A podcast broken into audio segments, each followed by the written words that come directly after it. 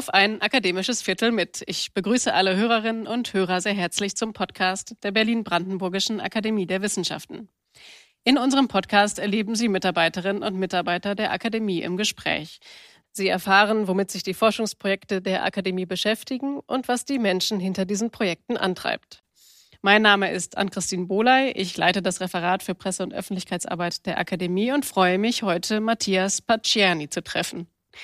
Matthias Pacierni ist Musikwissenschaftler und Arbeitsstellenleiter des Akademienvorhabens Bernd Alois Zimmermann Gesamtausgabe, historisch-kritische Ausgabe seiner Werke, Schriften und Briefe.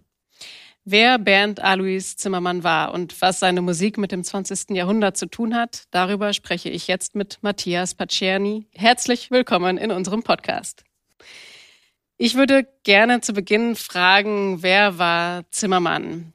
Ich vermute mal, viele Hörerinnen und Hörer wissen nicht, um wen es sich da handelt. Wer war Zimmermann und was macht seine Musik aus? Gerne, ja. Danke für die Frage. Danke auch für die Einladung. Bernd Alois Zimmermann, Komponist des 20. Jahrhunderts, vielleicht einer der interessantesten im deutschsprachigen Raum. Er hat gelebt von 1918 bis 1970 und das bekannteste Stück von ihm oder eines der bekanntesten ist seine Oper Die Soldaten die eine der ganz wenigen Opern ist, die nach 1945 entstanden ist und die so in den Kanon eingegangen ist, äh, der Musiktheater weltweit. Also es gab, glaube ich, zum Beispiel die südamerikanische Uraufführung in Buenos Aires vor, kurz nachdem wir angefangen haben, 2016 oder 2017. Es gab längst schon in den USA auch Aufführungen in Asien, also eine wirklich der wenigen Opern der zweiten Hälfte des 20. Jahrhunderts, die sich international durchgesetzt hat auch ein ganz tolles Stück, eine ganz interessante Oper. Und äh, Bernd Alois Zimmermann würde ich sagen, das macht ihn auch aus, dass er einerseits wirklich ein ganz avanciert moderner Komponist ist, den man aber trotzdem oder gerade deswegen gerne hört und auch gerne spielt. Also er ist auch bei Musikern bis heute sehr beliebt. Äh, seine Stücke sind sehr beliebt, werden viel gespielt. Also um es auf den Punkt zu bringen, ich würde sagen, bei ihm verbindet sich wirklich ein dezidierter moderner Anspruch, auch von den Konzepten her konzeptionell zugleich mit einem handwerklichen Zugang, der dafür sorgt, dass man diese Musik auch wirklich gerne hört und gerne spielt. Und das ist nicht so häufig in der zweiten Hälfte des 20. Jahrhunderts vielleicht. Und was ist das Ziel dieser Gesamtausgabe oder wie muss man sich die vorstellen? Was beinhaltet eine Gesamtausgabe bei mhm. einem Komponisten? Also erstmal sind es wirklich seine gesamten musikalischen Werke und da sind eben neben relativ bekannten Stücken eben die Soldaten, da gibt es Orchesterstücke, äh, Photoptosis ist relativ bekannt, wurde zum Beispiel bei der Eröffnung der Elbphilharmonie gespielt. Also es gibt so ein paar relativ populäre Stücke, da gibt es natürlich längst Notenausgaben, die sind teilweise aber relativ fehlerhaft. Äh, und es gibt aber auch einen großen Haufen Stücke von ihm, wo es überhaupt keine Noten bisher zu leihen oder zu kaufen gibt. Er hat zum Beispiel auch sehr viele Hörspielmusiken gemacht. Und es gibt auch Kompositionen, da kommen wir dann zu den besonders aufregenden Herausforderungen des Vorhabens, die liegen dann zum Beispiel komplett nur auf Tonband vor, elektronische Musik komplett nur für Tonband, da gibt's gar keine Partitur. Wie macht man denn von sowas eine Gesamtausgabe? Das ist so eine unserer spannenden Aufgaben neben ganz vielen anderen. Und das Ziel ist tatsächlich, äh, ist ja auch die Frage, das Ziel so einer musikwissenschaftlichen Gesamtausgabe, darin unterscheiden die sich auch von vielleicht germanistischen Gesamtausgaben, ist immer so ein Spagat für die Wissenschaft und Praxis. Und da ringen wir auch jeden Tag aufs Neue mit. Das ist aber auch ganz normal. Das Ringen ist da auch nie zu Ende. Denn wir wollen am Ende Partituren erstellen, die auch Dirigenten lesen können, Musikerinnen, Dirigentinnen, alle, die das wirklich für die Praxis brauchen. Und auf Grundlage dieser Ausgabe werden dann auch Notenausgaben für die Praxis hergestellt, zusammen mit unserem Verlag äh, Schott. Und äh, gleichzeitig muss das aber auch wirklich wissenschaftlichen und philologischen Ansprüchen genügen. Und dieser Spagat ist manchmal gar nicht so leicht äh, einzuhalten, weil die Praxis hätte es natürlich gerne immer übersichtlich und gut lesbar. Der Editor, die Editorin, der Philologe möchte alles ganz transparent aufgeschlüsselt haben. Da ist aber unser großer Vorteil jetzt heutzutage, dass wir halt eine Hybridausgabe machen können mit digitalen und gedruckten Anteilen. Das heißt, wir werden ganz klassische gedruckte, große, tolle Partituren haben, die man sich auf den Tisch legen kann. Und dazu kann man sich dann das Tablet anmachen oder den Computer und kann da noch ganz viele andere Sachen sehen. Also das wird ganz toll ineinander greifen äh, um mal hier den Werbeblock äh, anzuwerfen. ähm, das ist wirklich die Idee, dass sich das aufs, aufs Beste ergänzt, denn es ist überhaupt nicht so gedacht, ähm, dass das Digitale zum Beispiel die gedruckte Partitur ersetzt. Es geht auch gar nicht. Manche dieser Partituren sind so groß. Das Stück, was ich ediere, Requiem für einen jungen Dichter, da geht die Partitur vom Fußboden ungefähr bis zur Höhe meines Bauchnabels. Also das kriegt man auf keinen Computerbildschirm vernünftig dargestellt. Also um es nochmal kurz zusammenzufassen, Ziel ist für die Wissenschaft und Praxis, zuverlässige Notentexte zu haben, die gleichzeitig transparent offenlegen, auf welcher Quellenbasis sie beruhen. Ich sehe das hier noch, äh, die Frage Schriften und Briefe, warum braucht man die auch? Also das ist was im 20. Jahrhundert ja auch ziemlich typisches, dass die Komponisten viel, dass sie eigentlich den Eindruck haben, sie müssen viel auch zu ihren Kompositionen schreiben und erklären, was sie da machen. Und das ist dann auch sehr interessant, äh, welche Begriffe zum Beispiel Zimmermann da im Lauf der Zeit entwickelt. Und man hat oft dann auch so ein Wechselspiel, dass ein Begriff erst in einem Briefwechsel auftaucht und wandert dann in einen Essay über das Stück und umgekehrt.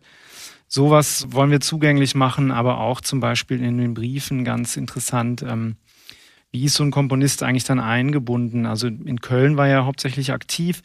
Zum Beispiel, wie korrespondiert er mit dem WDR, mit dem er ganz viel zu tun hatte? Wie korrespondiert er aber auch mit seinem Verlag? Äh, wie hängt er mit anderen Musikerinnen und Musikern zusammen? Das alles ist dann in diesen Briefen zum Beispiel sehr gut nachvollziehbar. So und aber auch auch so Fragen damals in den 60er Jahren zum Beispiel waren manche seiner Stücke sehr schwer aufzuführen, weil das noch nicht so äh, verbreitete Techniken waren. Dann gibt es Austausch darüber, wie sollen wir diese Stücke eigentlich spielen. Das ist natürlich dann auch heute total interessant, sowas äh, transparent zu machen und nachlesbar zu machen. Es klingt nach einem großen, umfangreichen Unterfangen. Sie hatten jetzt schon zweimal oder dreimal gesagt, äh, 20. Jahrhundert, eben ein, ein Komponist seiner Zeit. Kann man das so sagen? Ist er sozusagen ein Komponist des 20. Jahrhunderts par mhm. excellence oder falls ja, warum? Ja, das ist eigentlich ganz witzig, weil er immer so für die Nachkriegsgeneration, also da wären dann so Leute wie Nono, Boulez, Stockhausen zu nennen, wenn man das sieht, ähm, dann gilt Zimmermann immer so ein bisschen als derjenige, der zwischen den Stühlen gesessen hätte. Das ist so eine Lehrmeinung oder Klischeemeinung. Ich finde aber gerade das ist eigentlich typisch 20. Jahrhundert. Er kommt wirklich noch aus einer Komponiertradition, die bis ins 19. Jahrhundert zurückreicht, dann ähm, ja so in die 20er, 30er Jahre hinein. Also das ist so das, womit er aufwächst. Er studierte dann äh, Schulmusik an der Hochschule in Köln in der NS-Zeit und dann äh, wächst er in die Nachkriegszeit hinein. Er ist ja dann auch Soldat im Zweiten Weltkrieg, erlebt da die schrecklichsten Sachen an der Front.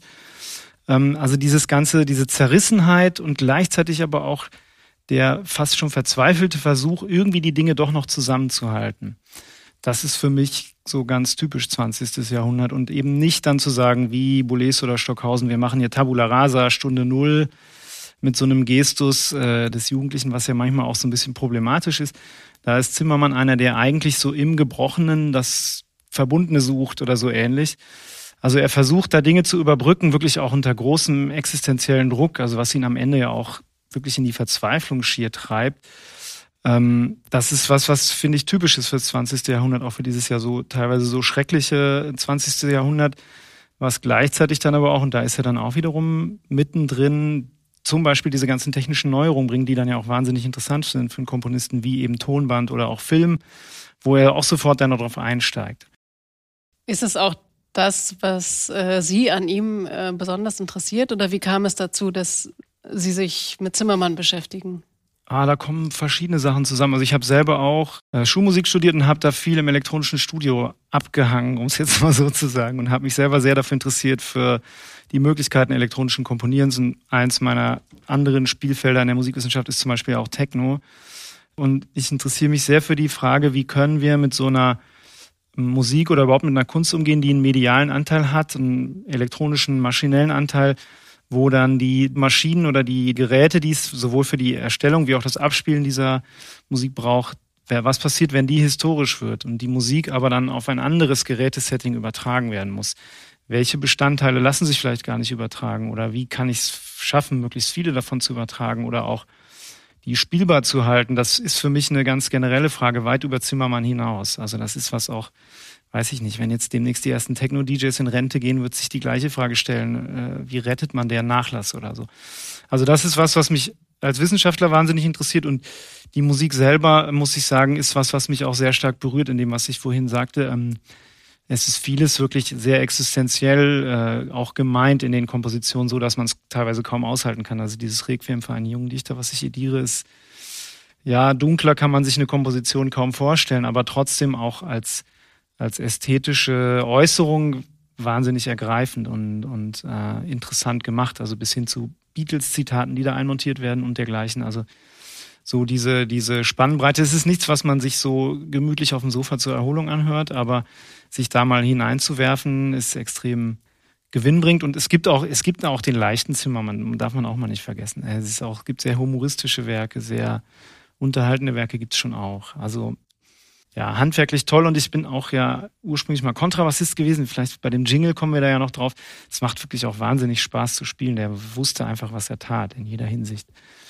Ja, Sie haben es gerade schon angesprochen. Wir hören ja immer ein ganz klein bisschen Zimmermann zu Beginn mhm. und zum Ende dieses Podcasts nämlich im Jingle, der auch von Ihnen stammt. Ja. Äh, können Sie dazu mal etwas berichten? Wie kam es dazu? Ja, also mit Zimmermann hat das dann höchstens noch so so äh, ein Prozent Zimmermann, 99 Prozent äh, Zimmermann-Ausgabe, Arbeitsstelle Berlin. Also das ist eigentlich ganz witzig. Ich habe es ja schon mal angedeutet, der, der Bernd Alice Zimmermann hat sich selber sehr für Jazz interessiert und hat immer wieder auch Jazzanteile in seine Stücke einkomponiert. Und ähm, wir haben halt hier in der Arbeitsstelle den Kollegen Felix Marcellet und ich, wir sind beide auch so passionierte Hobby-Jazz-Musiker, hatten immer schon mal vor, zusammen zu spielen. Es hat nie geklappt, dann kam Corona, dann kam die Idee, Mensch, wir bräuchten so einen Jingle und dann haben wir uns so Bestandteile hin und her gespielt per Telefon. Und also die Ursprungsausgangsding für diesen kleinen Basslauf ist tatsächlich aus einem Hörspiel aus Die Befristeten von Zimmermann eine Anleihe daran, sagen wir es mal so ganz vorsichtig. Und dann haben wir das so pingpongartig weitergespielt und freut uns natürlich total, dass das immer noch äh, verwendet wird und ja, eine der schöneren Corona-Früchte vielleicht. Ja, uns freut es, dass wir den immer wieder hören können. Ja.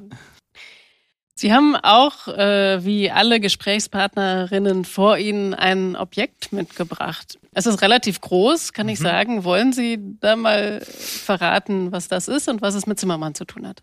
Also, es ist eine Uhr, eine ziemlich große Uhr, die kennt man vielleicht aus dem Sportunterricht von früher. Die Älteren werden sich erinnern, sagt man an der Stelle immer, oder es ist auch, also Laboruhr nennt man das auch. Also eine Stoppuhr ungefähr von der Größe eines Wandtellers. Da sind drei Knöpfe drauf, grün, weiß und rot. Wenn man draufdrückt, fängt die an zu ticken. Ich glaube nicht, dass man das jetzt hört. Und so eine Art von Uhr hat in Zimmermanns Schaffen verschiedenerweise eine Rolle gespielt. Man könnte es aber auch erstmal metaphorisch aufhängen, denn einer der schillernden Begriffe, um Zimmermanns Musik zu erklären, den er auch selber angewendet hat oder überhaupt geprägt hat, ist der der Kugelgestalt der Zeit. Diese Uhr, naja, mit viel Fantasie, äh, sieht ein bisschen so aus wie eine gekugelte Zeit. Ähm, aber so Albernheit beiseite, es ging ihm darum, dass er zum Beispiel in seinen Werken verschiedene Zeitebenen simultan ablaufen lassen will. Das geht von einer ganz handfesten äh, kompositorischen Idee, dass ich sage, ich habe verschiedene Metren, die übereinander geschichtet werden, so wie man mit Tonband das zum Beispiel auch machen kann. Also ich habe verschiedene erlebte oder erzählte Zeiten in der Musik übereinander, die da läuft eine Ebene ganz schnell in Zeitraffer, eine normalen, eine im langsameren Tempo. Die werden quasi polyphon übereinander geschichtet, also verschiedene Formen von Zeit erleben. Und gleichzeitig hat er sich eben sehr dafür interessiert, ähm, das ist das andere Schlagwort, das pluralistische Komponieren, was auch damit zusammenhängt, ähm, dass er zum Beispiel Zitate historischer Musik in seine Stücke eingebaut hat, von Bach beispielsweise oder auch von Beethoven, wo er gesagt hat, dass ähm, in der Menschheit oder auch für Künstler bestimmte Fragen immer wiederkehren und dass man eigentlich sich in so einem großen Kugelkosmos befindet, wo alles mit allem in Verbindung steht und eigentlich, dass es nicht so eine Linearität gibt, sondern dass das alles ja aufs engste miteinander verbunden ist da gibt es dann auch noch einen, einen, philosophischen Überbau dazu, den er dann in diesen Schriften auch erklärt. Deswegen erdienen wir die auch mit. genau, ähm, das ist das eine, aber es gibt noch einen handfesten Grund, warum ich das mitgebracht habe. Wenn man historische Fotos sich anguckt, zum Beispiel von der Uraufführung des Requiem für einen jungen Dichter, hat Michael Gielen, der Uraufführungsdirigent, äh, so eine Stoppuhr auf dem Pult stehen und auch äh, im, zum Beispiel in dem äh, Abhörraum der Tontechniker steht so ein Ding und auch selbst die Solisten hatten das teilweise auf dem Pult stehen, die Sänger, Sängerin, weil man damals 1968 Tonbänder noch nicht äh, synchronisieren konnte. Es war ganz furchtbar damals. Man hat, das Stück hat zwei Tonbandgeräte, man drückt bei beiden auf Play und dann fangen die irgendwann an auseinanderzulaufen bei Minute zwölf oder so. Deswegen brauchten die Stoppuhren, weil in der Partitur ist immer angegeben, da sind keine Takte drin, sondern Minute 1,15 oder so. Deswegen brauchte man immer diese Stoppuhr, um irgendwie, damit alle ungefähr irgendwie wissen, wo sie gerade sind. Und ähm, er selber, Zimmermann, da gibt es auch Filmaufnahmen, hat solche Stoppuhren auch verwendet im Studio, im elektronischen Studio, im WDR zum Beispiel. Es war auch damals ganz typische Studioausrüstung, denn äh, je nachdem, wie die Tonbänder, die Tonbandgeräte eingestellt sind, zum Beispiel sind dann 38 Zentimeter Tonband sind eine Sekunde. Und es gibt dann elektronische Musik von Zimmermann, wo er sehr genau auf Millimeterpapier ausmisst, wie lange das Stück dauern soll. Und das muss man alles zurechtschneiden. Von Hans kann man sich heute ja gar nicht mehr vorstellen. Mit Schere und Tesafilm äh, klebt man dann 38 Zentimeter, äh, eine Sekunde und so weiter zusammen. Und um dieser Sachen Herr zu werden, braucht man eben auch so eine große Stoppuhr. Also das hat was mit diesem Handwerk des Komponisten zu tun äh, und erzählt auch ein bisschen was tatsächlich über, über das Arbeiten in der Zeit eben und gleichzeitig dieser philosophische Überbau. Deswegen dieses Objekt. Wir benutzen es nicht in der Arbeitsstelle, um die Effektivität der Kolleginnen zu messen. Äh, haben wir auch nicht vor. Ja, es, es, ist gar nicht so lange her, aber es ist ein Objekt, das jetzt schon wie aus der Zeit gefallen wirkt. Absolut, ja. ja. Wo stehen Sie denn gerade in Ihrem Projekt? Also Sie haben ja uns jetzt schon einen Einblick gegeben, wie komplex diese Gesamtausgabe ist mit Ihren verschiedenen Ansprüchen, auch mit den verschiedenen Materialien, mit denen Sie zu tun haben. Mhm. Wo stehen Sie? Gibt es schon etwas, was äh, Nutzerinnen und Nutzer sehen oder lesen, anschauen äh, können? Sehen kann man die Website www.zimmermann-gesamtausgabe.de ist der offizielle URL-Name. Da gibt es schon jede Menge Informationen, auch wer die Leute eigentlich sind, die das machen und so weiter, wer unsere Kooperationspartner sind. Ansonsten sind wir jetzt gerade tatsächlich fertig mit den ersten Bänden der Notenausgabe. Und ähm, ich hoffe mal, dass sie nächstes Jahr tatsächlich auch aus dem Druck kommen. Das dauert dann immer noch Noten setzen, ist auch eine sehr aufwendige Geschichte.